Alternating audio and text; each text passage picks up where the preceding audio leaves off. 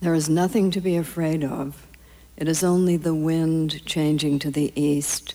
It is only your father, the thunder. Libres, la columna de libros de la Libre. Con Angie In this Morán. country of water, with its beige moon, damp as a mushroom.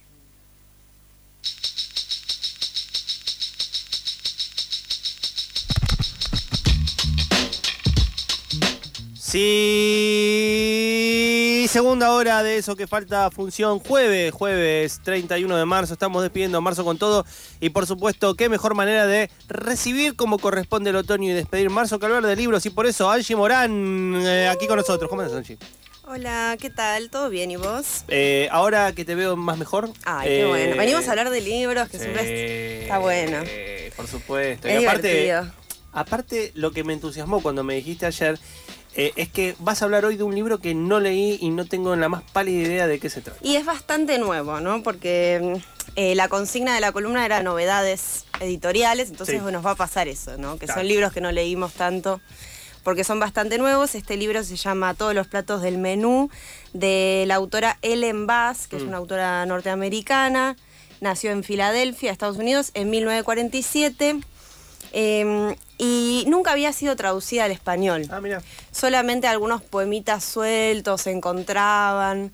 Eh, yo no sé si está catalogada de esa manera, pero es como de la onda de la generación alt-lit, Sí. ¿no? Como Sam Pinker, como esa escritura eh, norteamericana de poesía como de versos largos, Mm. de meter cosas de la cotidianeidad.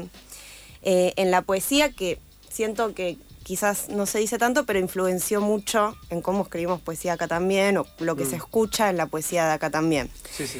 Eh, así que está muy buena la traducción. eh, Seré curioso, Angie, ¿quién la hace? La traducción, la verdad es que no sé mucha data, pero son Daniela Emma Agu- Aginsky y Valentino Capelloni. Ah, no conozco ninguno.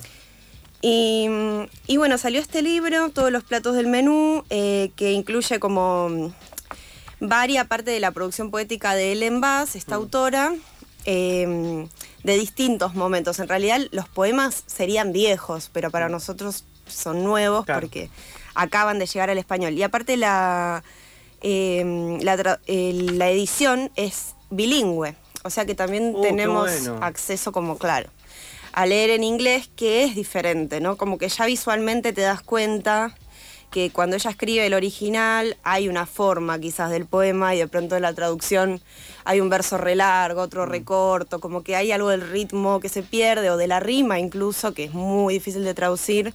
Por eso está bueno tener, eh, si sabes un poco de inglés, está bueno, vas comparando y es interesante también ese trabajo de lectura de poesía extranjera, ¿no? Sobre todo. Aparte lo saca un sello muy recomendable que es Gog y Magog, por lo que estoy viendo. Exactamente, sí, Gog y Magog que publican básicamente poesía, creo que alguna novela tienen y algún ensayo literario tienen, pero es prácticamente una editorial de poesía que tiene muchos años, muchos, muchos años. No, y aparte también está bueno porque hay, hay como una especie de, de movida de ir buscando estas autoras, estas poetas. Recuerdo puntualmente el, el hit que metió eh, nuestro querido y nunca bien ponderado amigo Pablo del sello Caleta Olivia, eh, Pablo Gabo Moreno me refiero, eh, que sacó los libros de Ma- Mary Mary, Oliver. Oliver. Que me- o sea, yo no conocía ni por asomo a la poesía de Mary Oliver hasta que salió en este sello y la verdad que ahora es como que todo el mundo está desesperado buscando Sí, libros de ella. Fue furor, ¿no? Mary Sí. Oliver. Sí, también siento que pasó con Dorotea Lasky, Sí, ¿no? como la poesía no es un proyecto. Eh, sí, nada, como que autores de la poesía norteamericana que llegan y algo generan, ¿no? Sí, sí. Algo hacen, alguna fibra tocan. Y bueno, este libro se llama Todos los platos del menú y básicamente eso siento que es lo que hace la autora en sus poemas, como realmente poner todo sobre la mesa, ¿no? Mm. Como la idea está de todos los platos del menú si vas a un restaurante, ponele, y te pedís todos los platos del menú. Es como una panzada de todo, una gran variedad. Eh, entonces toca de todos los temas, de el matrimonio, la sexualidad, envejecer, los hijos, la escritura, la poesía, la vida, la muerte. Todo está volcado ahí eh, de una manera muy bella, realmente. Y quiero leer el primer poema, que siempre también como eh, nada, como manera de lectura, el primer poema algo siempre nos va a decir de todo el resto del libro. Mm. Y como el tiempo apremia, el primero siento que nos va a permitir hablar un poco de todo. Sí, sí. Eh, bueno, lo voy a leer en español, obviamente, para que lo podamos entender. A ver, eh, Nico, ¿podés bajar la cortina? Sí. Ah, bajamos la Sí, cortina. y si tenés un... Armamos un momento Sí. poético. ¿No tenés No, eh, sí, cámara tipo de esas cosas? Ah, no, igual tranqui, no, no te sientas mal. Un eco. tranqui, tranqui, tranqui, tranqui. Con bajar la cortina estamos, escuchamos a Angie Morán leyendo eh, esta recomendación que abre su columna de los libros. Bueno, el primer poema que abre el libro se llama como el título del libro, Todos los platos del menú de Ellen Bass. En un poema no importa si la casa está sucia, el polvo avanzando sobre las fotos como un amor sofocante, la arena volcada de la zapatilla de un chico, los granos facetados que se diseminan por la alfombra esmeralda, como las estrellas y los planetas de un pequeño sistema solar. El Monopoly, apretado contra Dostoyevsky. Un sticker brillante que dice The Ceiling, etiquetando el techo, que quedó de un verano en el que un sobrino estudió inglés. El moho en el pan de la heladera es tan interesante como el líquen de un roble, sus cabellos minúsculos como la pelusa en la cabeza de un bebé, sus azules delicados y sus verdes primaverales, su plétora de esporas, continentes repletos de criaturas, deslumbrando nuestras palmas. En un poema, la vida y la muerte son iguales. Aceptamos a una niña aplastada, como piedritas debajo de una rueda, y a su abuelo frente a la tumba abierta, estrujando su remerita azul contra la cara. Le damos la bienvenida al bebé nacido al alba, la madre desnuda en cuclillas pujando frente al ventanal, justo cuando ruge el camión de basura, y los hombres bajan de un salto, vaciando ruidosamente los tachos metálicos dentro de sus fauces. En un poema no nos importa si te contrataron o si te despidieron, si perdiste o encontraste el amor, si seguís tomando o dejaste, no tenés que ejercitarte o perdonar. Estamos hambrientos. Vamos a pedir todos los platos del menú. En los poemas, la alegría y el dolor son amigos. Se acuestan juntos, se manosean los dedos, hinchados dentro de las bocas, los pezones irritados, prendido fuego, sus sexos encastrados perfectamente como el día y la noche, se arquean sobre nosotros, relucen y corcovean. Son las puertas por donde entramos a nuestras vidas. Muy bien, que, aparte qué lindo eso de, mm, de, de la reflexión metapoética que está ¿no? en el texto, como que está, está pensando una poética en donde, como vos bien decías, entra todo, o sea, lo Claro. cotidiano, inclusive lo que supuestamente no es tema de la literatura, de repente se convierte en tema. Claro, y todo lo, todo lo que en realidad sea no importa, como que entra todo, y también dice como estamos hambrientos, vamos a pedir todos los platos del menú. Eh, también hablando como un, bueno, queremos todo en la poesía, ¿no? Queremos que, que lo des todo. Claro, claro, sí, sí, sí. Eh, y, y bueno, nada, muy bello, ¿no? Como todo, cómo va yendo de un tema para el otro y realmente pone todo sobre la mesa. Estaba pensando de, de una poeta traductora que en los últimos años la verdad que creo que empezó a cobrar una vigencia que quizás tenía pero de una manera un poco más tímida y que de repente empezó a explotar un poco más, que es Laura Whitner, que, que pensaba también ¿no? que hay algo, porque vos decías, de cuán- cuánto quizás bebió la, la poesía contemporánea argentina de este tipo de escritura poética, ¿no? Y me parece que un, un nexo interesante es Whitner, para aquellos que nos están escuchando, una poeta muy vinculada al movimiento objetivista de los 90, que era como esta búsqueda también de la poesía en lo cotidiano, para decirlo rápidamente, y que además es traductora, o sea que fíjense la- las muchas maneras que tenemos de enganchar, estamos leyendo justo una traducción, una obra que está presentada en un formato bilingüe, pero que también presenta como esta temática de, de- de cómo lo, lo de todos los días también ingresa en, en lo poético y casi diría se democratiza, ¿no? Porque dice Todo- que todo vale lo mismo, no importa si es tal cosa o tal otra, en un poema está. Sí, tal cual. Eh, siento como esa influencia de, mm, de los poetas norteamericanos porque siento que el inglés también tiene una manera como de decir muy Mm. concreta, Mm. ¿no? Como de ir al objeto y que cuando lo traducís eh, quizás se pierde el ritmo, pero todo ese contenido es tan potente que igual el poema está bueno. Te hago una pregunta, Angie. Vos habías mencionado antes que había como una cuestión de rima en, la versión en inglés. Ah, ¿Se, nota? ¿Es evidente eso o es una rima un poquitito más sutil y hay como que...? Y, ah, sí, para mí un poco se nota, pero es más sutil. Claro. No sé, en algunos más que otros. Ahora no me acuerdo en cuáles. No, pensaba porque últimamente está siendo como una cuestión medio reflexión personal, pero está bueno también tirarlo a la mesa de que eh, para que nosotros tengamos una idea, el sistema métrico, o sea, cómo se miden los versos en castellano, es a través de sílabas. O sea, la unidad mínima del recorte del verso es la sílaba. O sea, vos contás cuántas sílabas y decís, qué sé yo, es un verso en decasílabo, tiene 11 sílabas.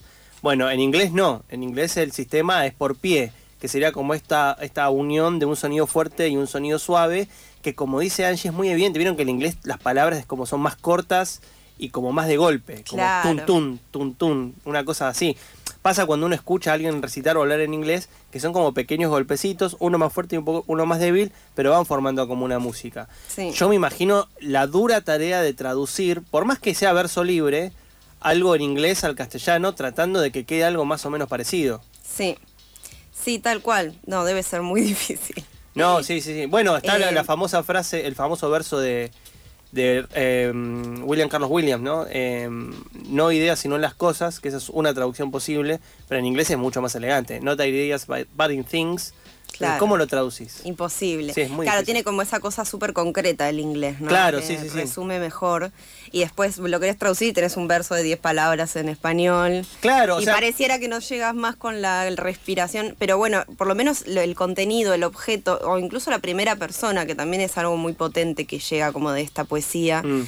Em, se nota y, y como que pisa fuerte también, cuando lo lees, aunque lo leas solo en español. Pisando fuerte, pisando fuerte, como la canción de Alejandro Sanz, pero también Angie Morán contándonos acerca de este libro. ¿Cómo era? Recordanos por favor el nombre del libro y de la autora. Bien, estamos leyendo todos los platos del menú de Ellen Bass. Tenés otro poema, me imagino. Tengo varios poemas. Ay, me encanta cuando hay varios poemas. Tengo otro que habla también medio metapoético sobre cómo escribe sus poemas. Amé, amé con amor. Eh, escuchamos entonces a Angie Morán leyendo un poema más de su selección. Poemas potentes.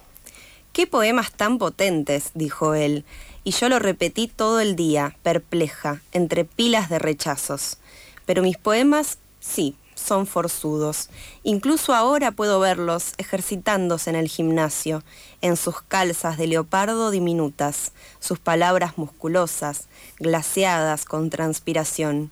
Están haciendo pecho plano con simbolismos pesados, levantando pilas de, símiles, la postura amplia y apretando los dientes.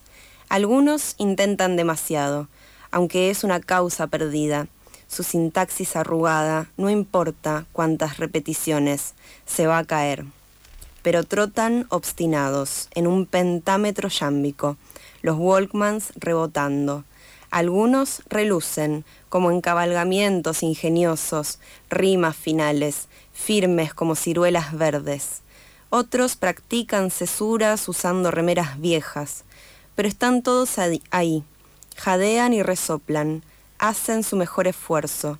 Incluso los bebés, los primeros, borradores tiernos, luchando solamente para darse vuelta, llorando de frustración, ninguno se rinde. Ni los haikus pequeños de sentadillas cortas o los alejandrinos arrastrando sus líneas, de Isadora Duncan, largas y llenas de gracia. Mientras me inquieto al lado del buzón, zarpan en aviones de papel, valientes como preescolares subiéndose al micro. Son intrépidos en su convicción inocente, su esperanza desgarradora. Quieren salvar a los niños, atrapados debajo de los autos, rescatar a los viajantes perdidos y congelados. Habían salido con barriles chiquitos de whisky, atados a sus cuellos. Sueñan con dejar caer sus batas de boxeo satinadas y luchar contra el mal. Levantaron la pila de los días comunes para llevarla en alto como una corona. Creen que son necesarios, incluso cuando duermo de noche, y parece que ellos descansan. Todavía están en eso, acostados en silencio sobre la página en blanco, haciendo abdominales isométricos en la oscuridad. Todo lo que acabamos de conversar estaba en ese poema justamente. Porque habla del pentámetro yámbico, que es la, unidad de, los versos en inglés. Pentámetro porque son cinco y yámbico porque el jambo justamente es esto de la unión de un sonido fuerte y uno débil. Eso es un. Pentámetro es que son cinco de esos, ¿no? Que ahí va después la cuestión, porque dice alejandrino, que es una forma más cercana al castellano o a las lenguas romances de, de, verso.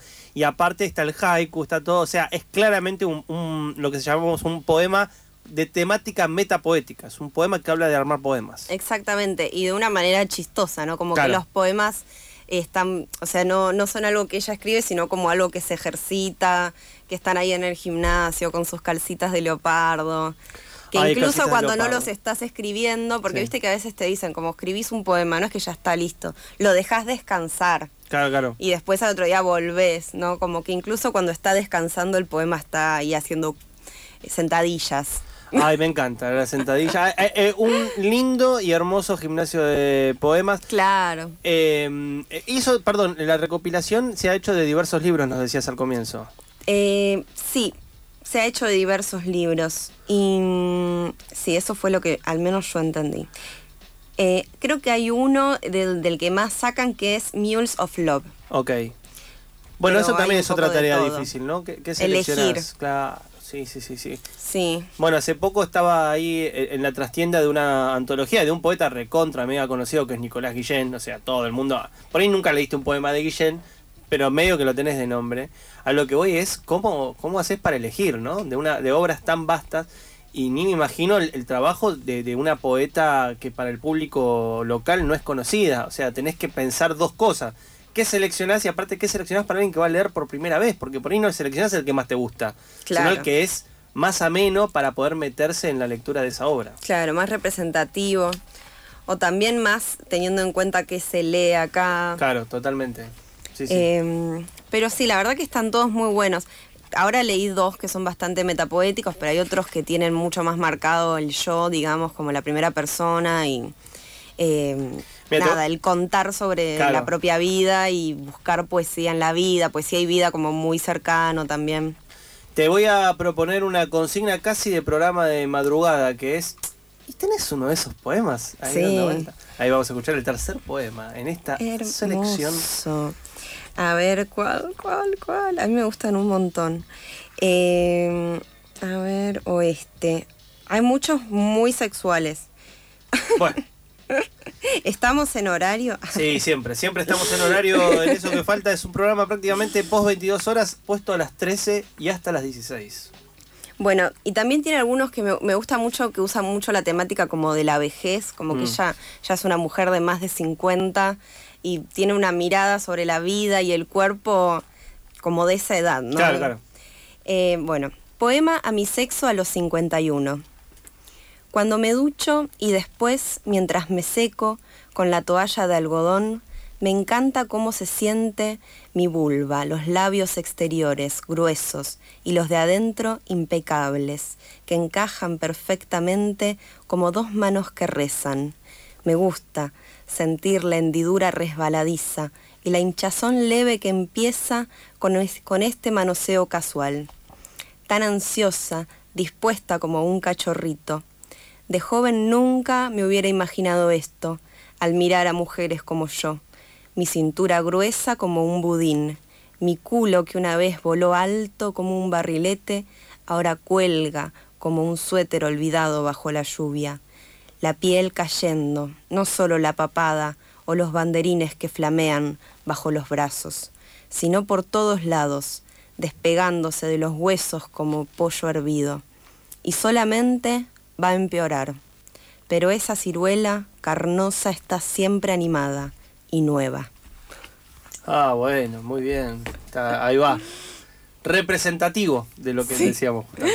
Sí. Bueno, eh, recordanos por favor el título de vuelta del libro y de la autora. Todos los platos del menú de Ellen Bass, una edición de Gog y Magog, bilingüe, y muy bella. Se consigue en la libre, por supuesto. Se consigue en la libre, sí. Es una editorial independiente, Gogi Magog, pero también se debe conseguir en librerías de todos los barrios. Eh, Eh, y si no, sí. pídanlo, ¿no? Para que llegue. Claro, sí, aparte. Que llegue a todas vos llegás, partes. decís, che, quiero este libro y alguien va a decir, ah, hay que Un librero copado te lo consigue. Eh, y si vos querés una librería copada donde hay libreros copados. Hay que ir a la libre. Por supuesto, Chacabuco 917, ahí la libre. Extraño a veces el local de Bolívar porque estaba cerca, salía del colegio y iba un ratito para Ah. allá. Pero bueno, tampoco está tan lejos porque Chacabuco 917 es parte del territorio, creo que es Monserrato o San Telmo, que es más San Telmo. San Telmo. San Telmo. Es Bueno, San Telmo. sí. Y nada, pueden venir a la libre de lunes a viernes, Sí. de 12 a 19 horas. También hay una tienda virtual que se puede comprar online. Igual es muy lindo venir. Sí. Así que nada, pásense. se encuentran con Angie y le preguntan, Angie, ¿cuál era el libro que recomendaste? Este. Claro. Y ahí te, te- Tal te cual. Si mañana voy a estar en la libre, yo no voy todos los días, pero algunos días estoy. Y también hay eventos. Mañana, Ah, eso. por ejemplo, va a haber un evento de mm, teatro y música. eh, y bueno, nada, eso. Y después hay presentaciones. El sábado creo que hay una lectura de poesía Mm. del ciclo Intenses. eh, así que poesía intensa. Intenses. ¿Quieren intensidad? Eh, ahí, Eh, el, el sábado. ¿A qué hora? eh, a las 7. ¿Te acordás quién lee? Me acuerdo quién lee. Bueno, no importa, igual eh, va a ser un panorama intenso. Va a ser un panorama intenso. Pueden entrar a nuestras redes para chequear todo esto. La Libre Arte y Libros en Instagram o La Libre en Facebook. Estamos en San Telmo, Chacabuco 917. Y los fines de semana también abrimos desde las 14 horas. Eh, Angie, si alguien te quiere buscar en redes, Eh, bueno, en Instagram, Angie Anjo. No soy una persona muy virtual, como que las redes ahí. Ahí, hasta Hago ahí. lo que puedo, pero estoy. Eh, Angie Morán en la recomendación de los libros de la Libre. Eh, muchas gracias por venir, Angie. Muy No, buena recomendación. Gracias por el espacio.